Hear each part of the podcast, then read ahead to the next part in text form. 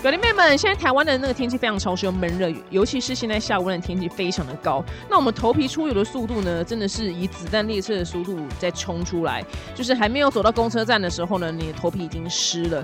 那你的头皮呢，是否出现就是如同中东油田般的那种失控的状态呢？就明明才刚洗头。真的就是还没到公司，头发已经黏了。去上班或约会的时候呢，其实有时候还会很怕尴尬，说：“哎，我现在是不是有点头皮味？”那如果呢，你要告别你的头皮尴尬味呢，你可以用用看知名女明星代言的 Saholia 森欧里样的一个净平衡控油洗发精，解救大家失控出油的头皮。那 Saholia 森欧里样的这个净平衡控油洗发精呢，它连续两年。很厉害荣获就是全球绿色美妆奖。它添加呢就是有机的洋甘菊萃取跟玻尿酸，配方呢是温和的，它没有添加就是细磷啊，它也没有酒精啊，它也没有人工色素，那能维持头皮的油水平衡后，清爽起来之后呢，你头顶会自然的蓬松，所以它是一个杜绝中东油田的一个非常好的洗发精。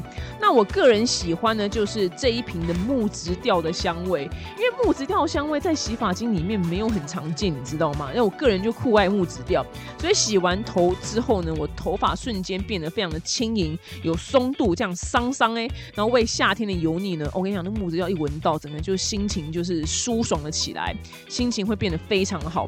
除了洗发精之外呢，萨欧利亚深欧里样呢，还有一个是清爽护发素，它质地非常的清爽，它不黏腻，它很适合就是油性头发，清爽无负担。那净平衡的洋甘菊呢，也推出一个。同款香味的控油沐浴露，你洗完澡之后啊，你的肌肤就是清爽不干涩。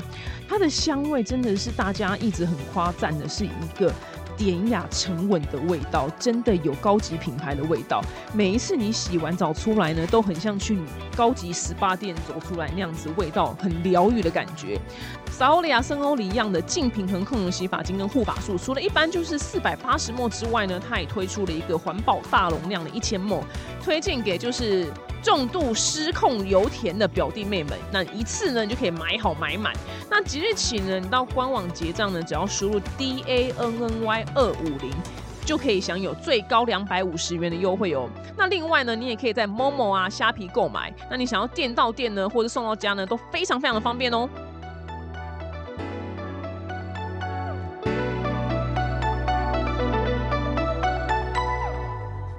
婚姻是双人舞啊，就是不要一直在看对方的脚有没有踩到你，踩到的时候有时候你要忍耐一下，然后共同往前看，不然请问你们怎么跳？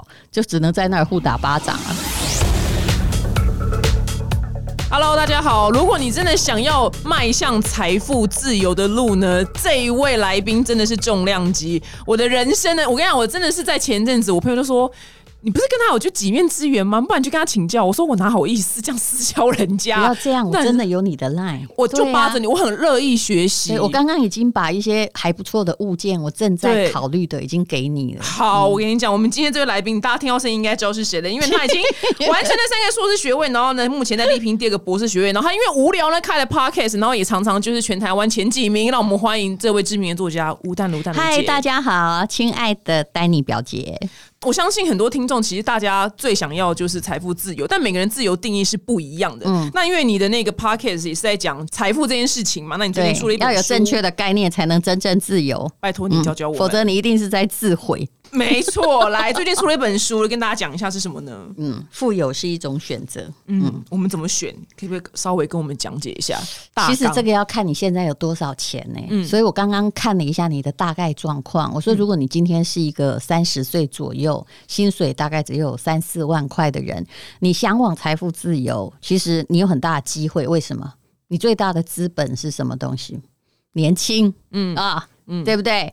巴菲特说啊。这投资就像滚雪球，就是你要找到了够湿的雪，也就是你的方向要正确，还有够平缓的长长的坡道。年轻的时候坡道很长嘛，那可是可能雪不够。可是以丹尼表姐来说，我认为以你目前的收入，雪是够的。你应该要早一点开始滚，还没四十嘛，对吧？还没啊，还没。但是就觉得我们很晚才开始滚，没关系，因为我大概也是四十岁的时候我去念台大 EMBA 嘛，嗯，那慢慢的参透，其实不是学校教的了，慢慢参透了某些道理，原来。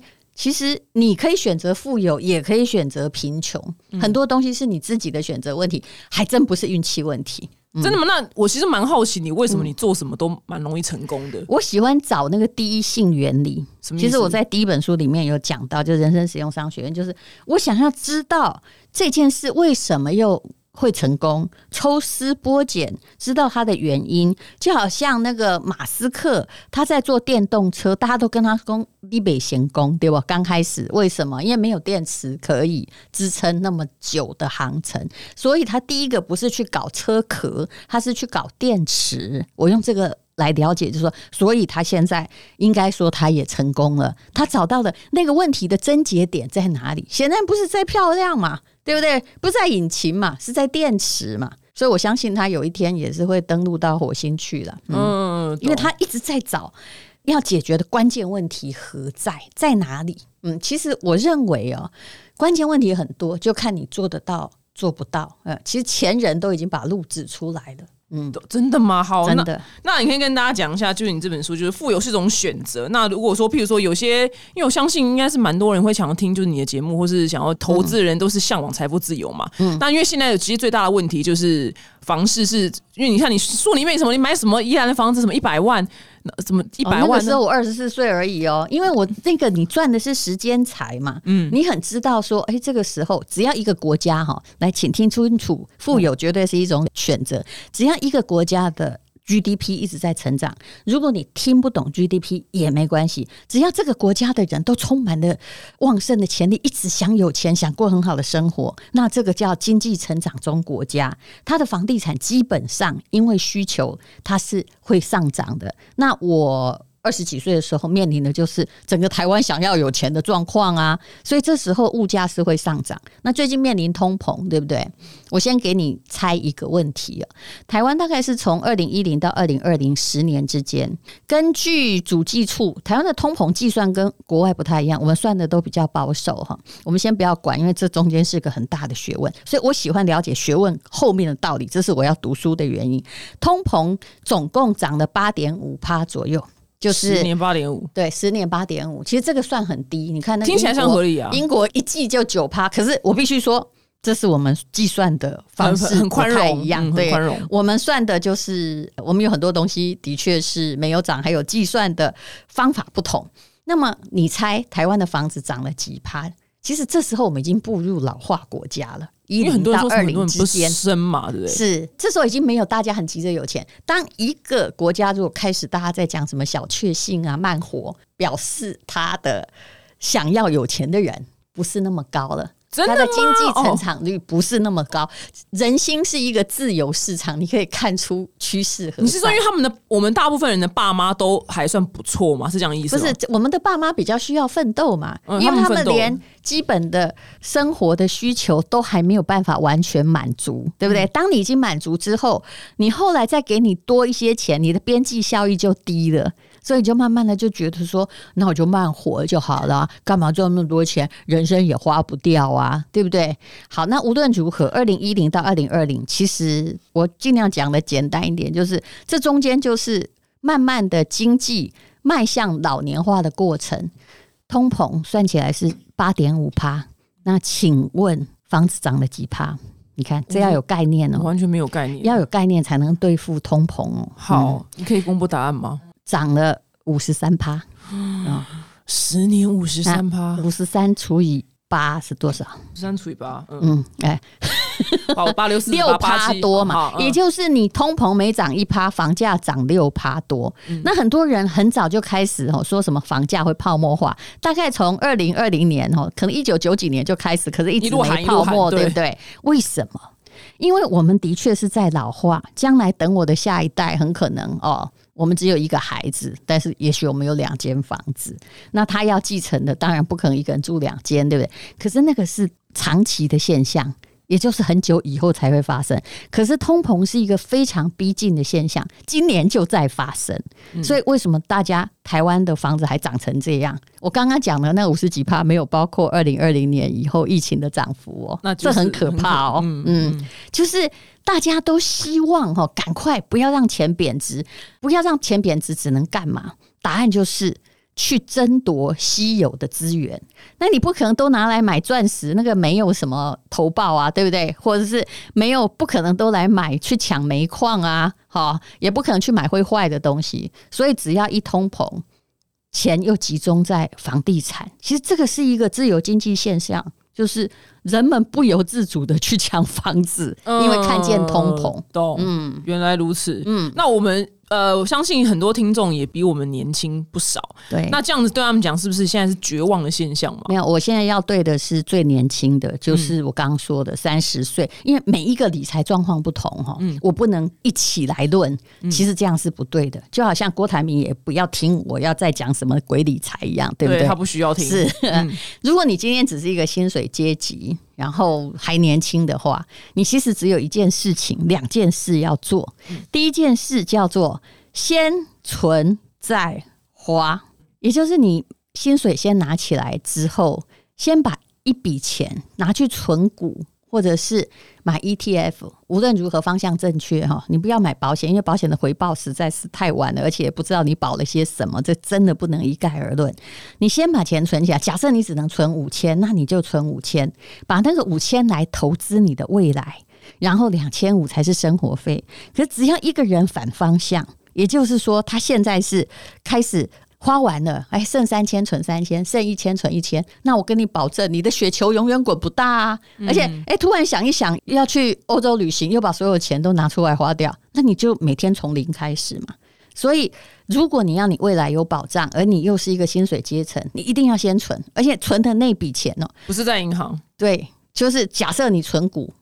我现在问你，人最重要，为什么说要长期？就是要有复利作用。复利是一个复利，就是一点一乘以一点一乘以一点一，对不对啊？那么这样子的话，而且前面会乘的很少啊。你看一点一乘以一点一，也不过是一点二一哈。可是到最后，大概是它在乘了二三十次之后，它的数额会大到不得了。所以，请问，如果今天？你存的是股票，假设是 ETF 零零五六高股息好了，以目前的价格而言，投报率大概是有六趴多，嗯，六趴以上哦，这算是不错的哦。其实比买房子要好，一千万的房子，你一个月收的，一年收得到六十万租金，现在很难，见鬼了才收得到，现在很难，对，台湾哪一个市都收不到，所以你现在呢，存股之后，对不对？它会配股。每年可能配个，比如说你投了一百万，他会配个六万给你，以目前的投保。那请问，那六万你可以很开心拿去花掉吗？如果你再买，对，那聪明嘛，这样大家就可以理解。你一定要让你的财富一点零六乘一点零六乘一点零六，何况这个它的标的是稳定的。绝大部分是稳定的，因为三十张股死一个应该也不会怎么样哈。嗯，对，而且还有二十九个撑着。哎，是，所以你最好就这其实不太有风险的投资，然后不要在它跌得很低的时候把它卖掉，反而就是你要有钱时，你应该要稍微加码一下，也不要借钱来加码，你会慢慢变得有钱。那为什么在我们这个年代一刚开始哦？因为我们这个年代大概如果大学毕业。可能家长资助一下，或有些人真的很 king cam，他是买得到房子的，因为便宜嘛。我就说我当时只拿一百一百万就买宜兰的房，买四十平。对，也就是说那时候，如果为什么这些人后来到中年之后会比较有钱？因为无论如何哦，你在投资房子也是一个扣款的概念，就是你是先存哦。因为你存在房子上，房子还是一个会跟着通膨成长的产品，对不对？如果我当时不是去弄在房子，是去存定存的话，很显然绝对没有房子涨得多嘛。对，所以其实只要你先存后花，好，不管你是谁，你的理财观念正确。可是如果你是先花再来赚，保证你这辈子死了。很多的影剧明星全部这个心态，所以你到底后来有没有有钱，跟你的单位面积赚钱赚多少，我说真的没有关系。可是跟你的脑袋要不要一直哈复利，复利的脑袋其实是有关系。你看那些明星，你说他们以前难道？钟点费没有我的十倍吗？肯定有嘛。对我们刚刚就是很小咖，事实上从我进去到出来二十多年，主持费没有变过。一个真的没少涨，就因为它是一个。后来越来一步一步迈向没有光所在的行业，OK。所以我刚进去的是一个小时，就是算播出的时候是一个小时。我进去是黄金时代，大概大家在抢主持人，所以我才有机会嘛。是三万块，我出来的时候也是三万块，半毛钱没调涨，而且那时候已经面临到电视台一直要削你的价钱了。那呃，可是你想想看，那些大哥。他们面临的是一个小时三十万的时代，但到最后，哎，有钱的人还是很有。那他们通常都是因为有投房地产，对不对？嗯。那没有钱的，你看到最后变成像地下钱庄，他的脑袋里就是有个概念，其实是害了他。他答案是我赚钱容易，所以呢，我先花，先赌，下个月就下个月就反正再赚就有嘛。其实你如果有再赚就有啊，其实。这个俚语不太好，你应该不会害死蛮多人的。是的，就是会害死你的家庭啊！如果你有一个这个爸，我觉得你多可怕，真的也把 钱花掉，他也都不存。他说：“反正先赚就有啊，爸爸还是可以打工，还是可以做生意就有钱。”可是这就是理财的错误观念。嗯，原来哦，这很重要哎，非常非常重要。我觉得所有东选择哈，任何的决策都是新的选择的问题，你的心。嗯，OK，所以刚刚提到，那我们也提到复利，就是在除了你的书里面有提到，还有你一直提到《穷爸爸富爸爸》这本书也一直在提复利这件事情。是对复利的力量，滚利嘛？对复利的力量。所以如果你是初学者的话，先从 ETF 零零五六嘛，六趴嘛。对，然后刚开始要很有耐性，对他不会马上赚到，他可能要十年吧。对，我可以，我可以。对，因为你啥没有，你有的是青春呐，三十七也没有青春，三七我不是二七十七，三十七还好。我就说我真的有理财概念是四。十岁以后，哎，好，我们都有希望。但是，好，那因为现在。台湾的房市已经，我个人是觉得没什么希望啊，就是以就是要做投资房不太有希望，你就自住就好了。我觉得就买，但是自住没有的话，有一个问题，所以我还是鼓励每个人，至少如果你是女生，你可能要想办法哈，弄一间自己的房子。如果家里人没留给你，就死都要买到一间。再烂的狗窝，你可能要有自己的窝。第一，你不会被任何男人赶走，哇，不会被任何人赶走。这句话很重要。第二呢，其实你会发现，任何女生只要她在付房租。他几乎存不了钱，你有没有发现？嗯，因为房租占很大一趴，是房租基本上就占掉你收入的三分之一。嗯，而且现在的房租来讲是，而且来我问你，通膨越来越厉害，房租是怎样？跟通膨成正比还是反比？越来越贵，不知道为什么。对啊，可是明明他也没有因为什么事情的原，他也没有原料这样的。对啊，那房贷在增加，请问房东如果他有房贷，他的负担不重吗？嗯，对。现在呢，涨个，比如说从一点三涨到一点六，那房东负担了八百万贷款，他也许现在还撑得住。但他如果涨到二，请问我要不要加你房租？嗯，我加你房租才是我对我的道德嘛，对不对？是没错啊。所以你也不能怪，因为这是一个自由的经济市场。对，好了解。那如果说大家呢，刚刚我先整理一下，就是先存再花，对，千万不要先花。第二就是尊重复利的概念，对，你觉得如果包复利的话，你就去查就好了。嗯，然后因为你书里面一直提到说，有钱人其实是懂得聪明的负债这件事情，对。但是我觉得在通膨时代，对，那可不可以跟大家讲一下这个概念？大家教大家理解什么叫做健康好的负债？好，那。好的负债跟坏的负债哦，我们就来看，主要还是投资的标的。好的负债，来，我问你，投资什么是好的负债？你一定可以回答我呀。嗯，好的负债，呃，你觉得投资什么未来的结果可能是好的？它会增值的房子，嗯，对，然后车子不是。车子当然绝对不是，然后你奢侈一领了牌之后，其实拿到二手车店，马上估价掉三分之一。可是因为房子这个概念，居然在《穷爸爸富爸爸》里面，它不算资产哦，没有自己他算资产，他自己住的叫负债，为什么？因为没有没有营收。对，但是事实上，我还是觉得它应该叫资产，因为你没有营收，可是你的房租是不是你可以减少你的支出的成本？嗯，所以基本上我还是把自住的房子。算成好的负债，懂？因为你还在少付房租啊，嗯，对不对？而且它大部分的时间可能增值，只有一种房子应该真的叫负债，凶宅哦，嗯，是凶宅，我当时嘛写探级，嗯，就是。你要买度假屋，然后它在白沙湾，那将来会卖不出去啊。温泉别墅啊，但有的当然也有赚钱，但是像这种，就是我每次在看，当房地产涨到最末流的时候，最偏远的地方哦，也盖起了度假别墅的时候，不好意思，请你小心一点，要买你就买你隔壁家，嗯，就拿来当成马哈来炫耀的房子，你不要买。那么你的房子就不会是负债，你的贷款就会是好的负债，因为现在无论如何贷款的利率它还算低嘛，也不可能涨到哪儿去。台湾要是涨到二点五趴，我看很多负债比高的这个公司应该都活不下去。对，但你刚刚考了我是什么是好的负债，我只回答一个房地产，那是还有什么？还有还有还有，好，股票里面哦，股票是了，是不是？可是我没有去借钱买了，这算负债吗？哎，如果你。是这样子哈，有一种你可以借钱买股票，比如说施生辉，这是我不要去剽窃他的理念，因为这是他先想出来。是，对他就是荷包蛋啊，蛋炒饭，饭炒蛋，永远在那儿炒那个蛋。但是我常这样笑他，可是呢，他是有道理的。比如说，今天你你买了你的自宅，那你跟富邦金，我随便说一家贷款贷了八百万。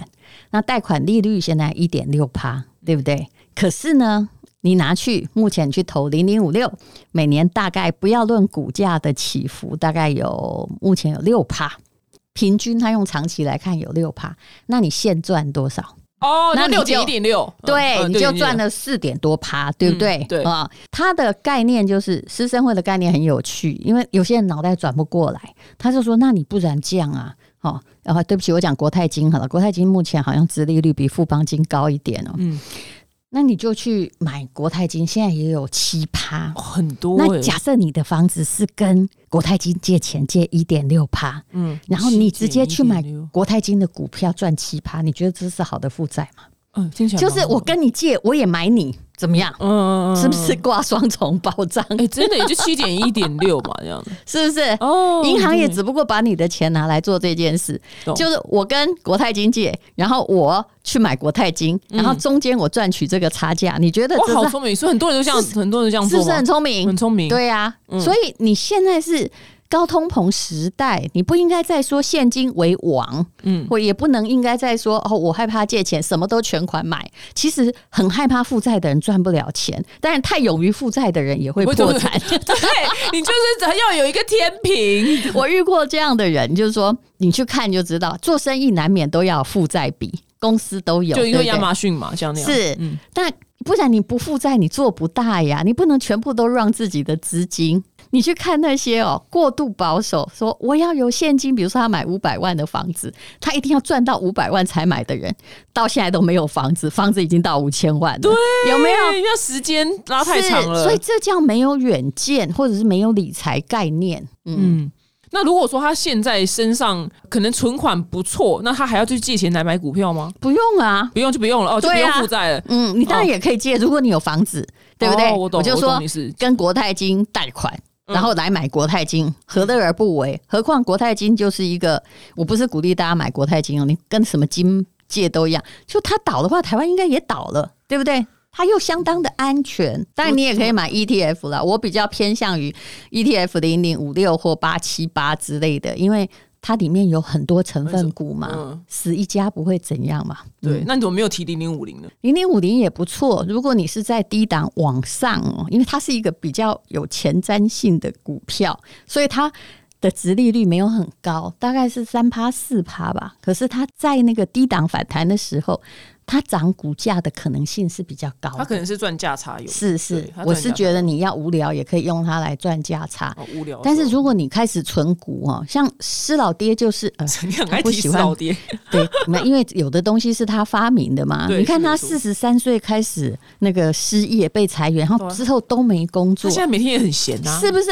每天就一副就要干嘛？他说我不要，我他不要，我不用，我够。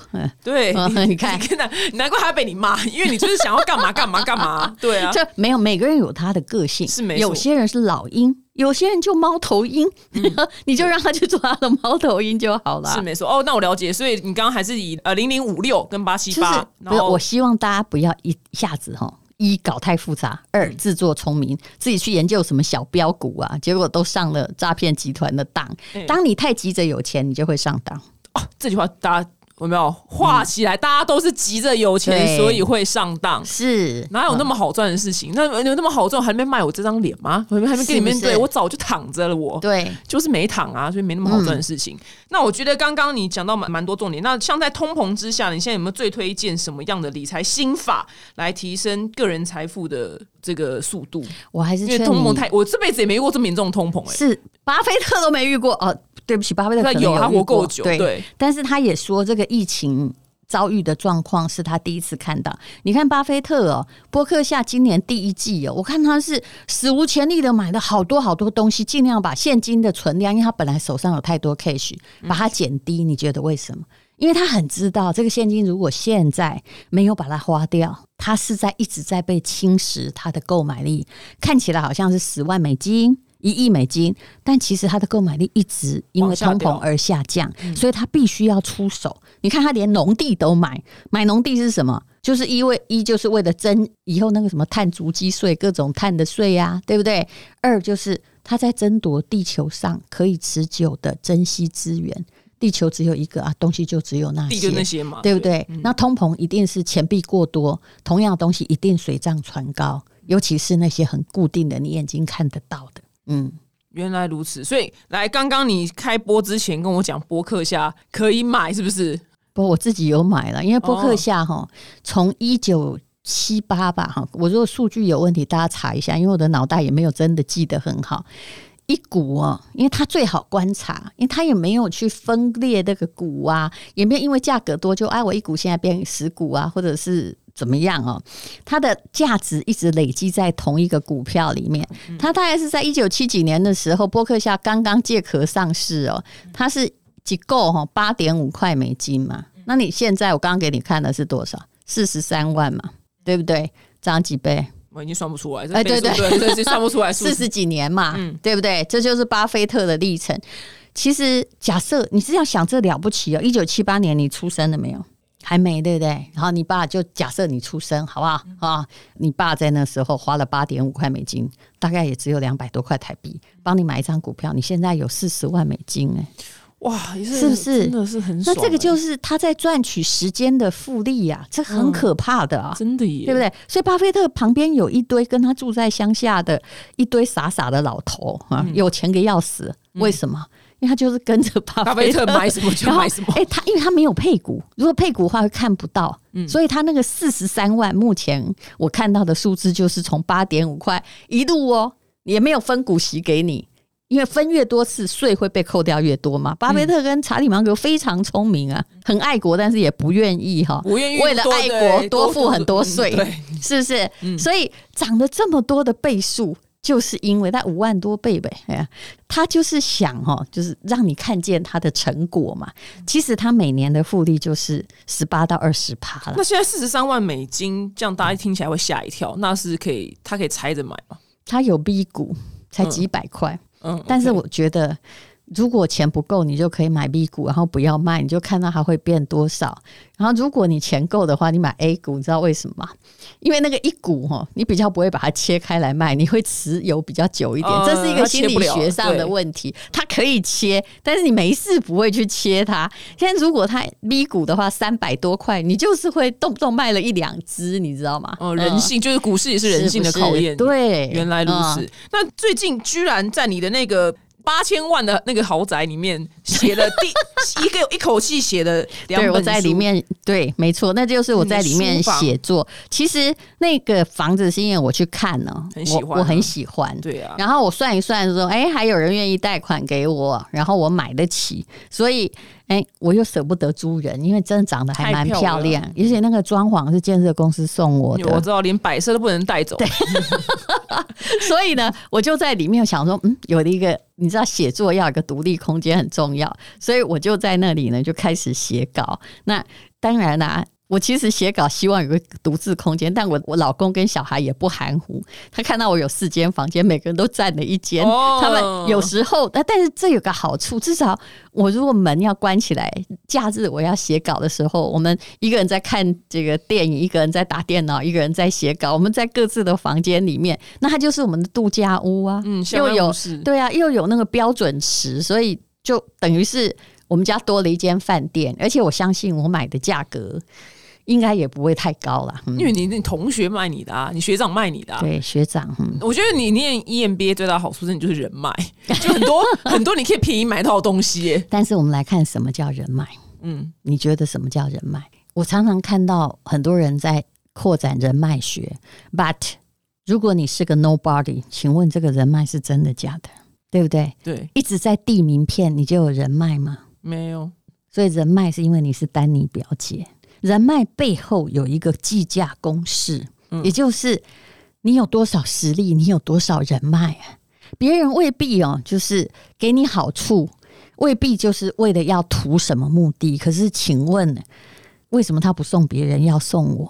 嗯，因为你是吴淡如。对，也许这个某些某一个未来，对不对？或他卖我，他也感觉到。也许可以讲说啊，他是我的顾客，也是吴淡如买了我们的建案，所以人脉这件东西就是很值得分析，千万不要呆呆的以为我现在啥都不是哦，然后我去分名片，好认识人很多都有人脉，你常常会看到一些嘛，就是说这个我也认识，那个我也认识，他还跟总统拍过照啊，就以为自己能做生意，可这些都不是，如果你没有实力，这些都不是真的人脉，所以这个要讲到我的利他主义哈，嗯。大家都知道，我是一个只要这个人对我好，我也还是会回馈的人。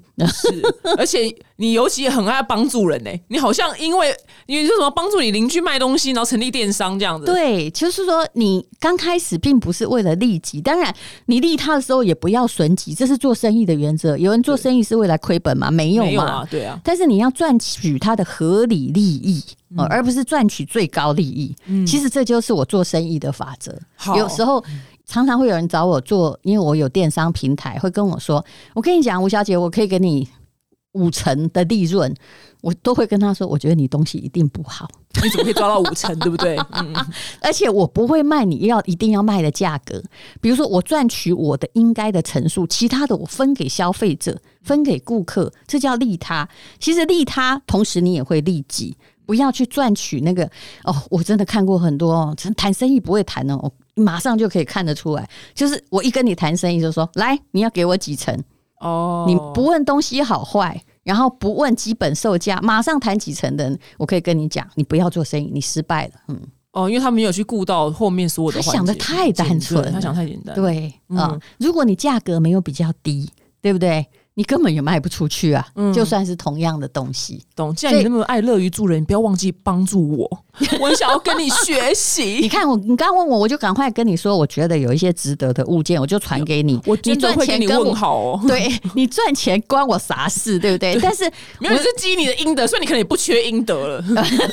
没有，我希望我旁边的人都，如果我我喜欢的人也一样富有，我觉得这是我的。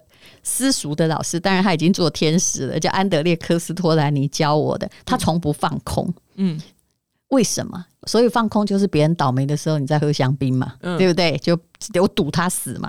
但他不放空，他的理论就是说，当你哈，当世界哀鸿遍野的时候，而你在那个高台上，哈哈哈哈说你们都死了，只有我活着，请问你活的乐趣在哪里？没乐趣嘛，对吧？嗯，原来如此，拜托你哦，哈！所以，我如果我今天看到你说，哎呀，你看，戴茹姐，我现在在那个曼哈顿的豪宅，我要叫我五年后，好不好？我说，当年就是戴茹姐教我，对，所以我现在买了这间房子，我现在在这里喝香槟，戴茹姐，你随时可以来，这样你知道我，你这个人脉。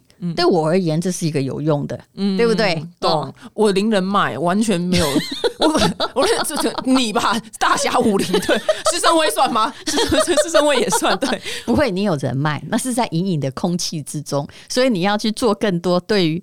这个你的群众听你 podcast 的人更利他的行为，利他好，原来如此。那你同时写的第二本书，跟大家介绍一下，这本书叫做《所有的过去都将以另一种方式归来》。这本书在讲什么呢？这是在讲我阿妈的故事了。嗯，也就是说哈，其实我的开宗明义很简单，这是我个从小我要当作家。事实上，你一定有一个。隐含的一个目的。我祖母是我从小到大感觉到她的爱的人，而且她的人格就跟所有台湾的平凡女性，跟你家的阿妈也一样。她也许树立了某些人格，而且用她的生命去诉说一个活下来的意义。但这件事你当时不会明白，等你慢慢的年纪慢慢大了，经历了很多江湖之后，你会了解，而且你会去肯定你的人生里面有一个你不愿意他失望的人。不愿意辜负的人，其实你是对你是很幸福的，嗯，对不对？如果你觉得说我这人生辜负谁都没关系，哦，那他活那我觉得 你是很不幸的，你也不会得到什么利益，嗯，他会活得很。所以我一直就是一个努力的，或者是埋头苦干的人，是因为他一直在我的心里，我从来不愿意辜负他对我的期望，虽然他的期望也不是很高。但是无论如何，就是在你每次想要走偏或走弱的时候，你会告诉自己说：“不行，我也许应该对阿妈在看你。”其实我相信很多人都有一个这样的阿妈或爸妈。阿妈看到你存款应该会吓死吧？看到你的资产 哦，啊啊，撸啊撸啊，探亲贼。没有等我真的可以有这样的赚钱的时候，我阿妈已经失智了。所以你看，这就是岁月从来没有等过任何人。但是我也很高兴呢，至少。他的晚年如果有需要什么样的，比如生病啊，还有怎么样的话，其实我都是第一个冲出来说：“Ben，我要吃的喝。”嗯，我我对我祖母啊、爸爸还有我妈，我都是这个态度。哎，我也是哎，你看。可是我没有你那么有钱啊！真的，我但我也是说说我出。但这样你很容易被男人利用。没有没有，我就是唯独不给男人。啊，那这样很好，也跟我差不多。对，唯独不给男人。对我家人绝对给，能力范围都给。所以养女儿多好啊，各位真的吗？真的吗？只有你自己看一看，就是我们这女儿到最后都还是个亲人，有没有？不，对对不对？危机时刻一定一定出现。那我们儿子都是路人，哈，哦，这是路人吗？对，好像蛮多的。这是因为我有女儿，所以我现在已经偏向另外一边。我懂。我懂，那我最后真的很想要问一下，嗯，你的婚姻长跑幸福的秘诀，给我们听众分享。我也没跑很长啊，你看看。我们大概，哎呦，我的妈！我大概几年爱情长跑，爱情长跑，不要讲婚姻，爱情。等一下，你让我想一下，我都已经不想记得了，很远。我们可能九四年认识哦，一九九四哦，哦，不是民国九四哦，嗯，对，二十几年。啊二零零二结婚，到现在二十年了，哎，哦，嗯，完全不值得纪念，反正就是平淡的夫妻哈。可是你一定有一个维系，你一定有你对付男人的方式。你要真的要听实话，真的想听啊，因为其实这句话是夸奖哈，你是说这是一。你要当神队友，你千万不要当我的猪队友。我是提得起放得下的，你看这样可不可怕？嗯，对不对？我其实没有什么传统女人牺牲的美德哦。你没有，我会帮你一些事情，但是你不要以为我可以假告告。其实我比较不像我这个年代的女性，对不对？反骨的，所以大家要攒攒。就是你要扮演的是神队友，不要拖后腿，拖后腿我们一定没有未来。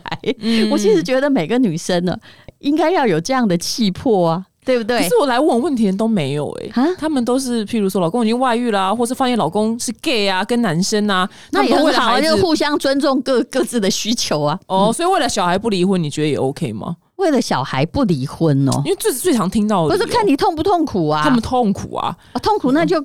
那你有没有足够的经济能力自己养活呢？同时，哦，最重要问题就是这个，是不是？所以很多女性的问题是很复杂的，不是单纯你爱不爱我的问题。你有没有觉得？嗯哦，但其实没什么秘诀了，就是我跟你讲，无所要求，嗯，不要有太多要求，不要同一个家里的人，嗯，不要一直说啊，跟人家比较说洗碗啊，对啊，你怎么没有做到这个，没有做到那个啊？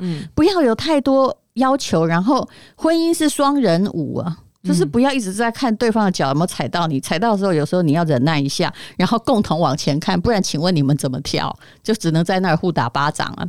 其实我一直觉得最好的婚姻状况不是说没离开就是好婚姻哈，而是说你们愿不愿意一起往前看？也许他对你没有帮忙哦。但是他不用把你拉着说别塞气别塞气，你不能赢我太多，这样男人不要了嘛，是吧？是啊，完全是啊。有人就会说，哎，你会不会嫉妒什么？哎，美国老公应该承受蛮大的，都会说，老婆赚那么多，就有人会故意在他前那里讲，对不对？我跟你讲，他真的无所谓，不然的话他老久撑不下去的。所以这个不必问老夫老妻嘛，哦，是不是？如果今天他发现他是 gay，他要去追求他的人生，我可以告诉你。please 净身出户，我一定会给你鼓掌。而且我可能还会送你一笔聘金啊！人真好，我其实是尊重每一个人的自由选择。我其实人生哈不能够接受一件事，就是你来干涉我的选择。请问关你什么事？你有出钱嘛？对不对？OK，或者是说，但股东可能就可以干涉董事长的选择。可是还有一种状况就是说，哎。你怎么人生完全没有选择，要我去替你选择？哦，这种吐丝花我也受不了啊！嗯，难怪你会幸福。而且你知道为什么？这种人如果他自己一无主张，全部要搭在你身上，什么都要靠你，要看你选择，这对他很方便。因为他的人生的过错全部都可以怪在你身上，对，嗯，原来你不要找到这种男的就好了，好，找到一个自我，就是说傻男也没关系，呆男也没关系，但是他愿意自我负责，嗯，这是其实我已经说出了。求偶的最低标准 就自我负责，是不是？自我负责，他不会怪你嘛？对，对不对？他自我负责，也不要砍拖你，对，不要砍拖，自我负责。偶尔去打一下蟑螂，不要说哎呦，我也很怕，这样就好了。你要求那么多干嘛？哇，是不是？听起来大家要幸福起来，还要有钱起来。今天非常谢谢戴茹姐跟我们分享那么多。那她的两本新书呢，都已经上市了，所以各大通通都可以买到喽，对不对？谢谢，对，谢谢大家，我们下次见，拜拜，拜拜。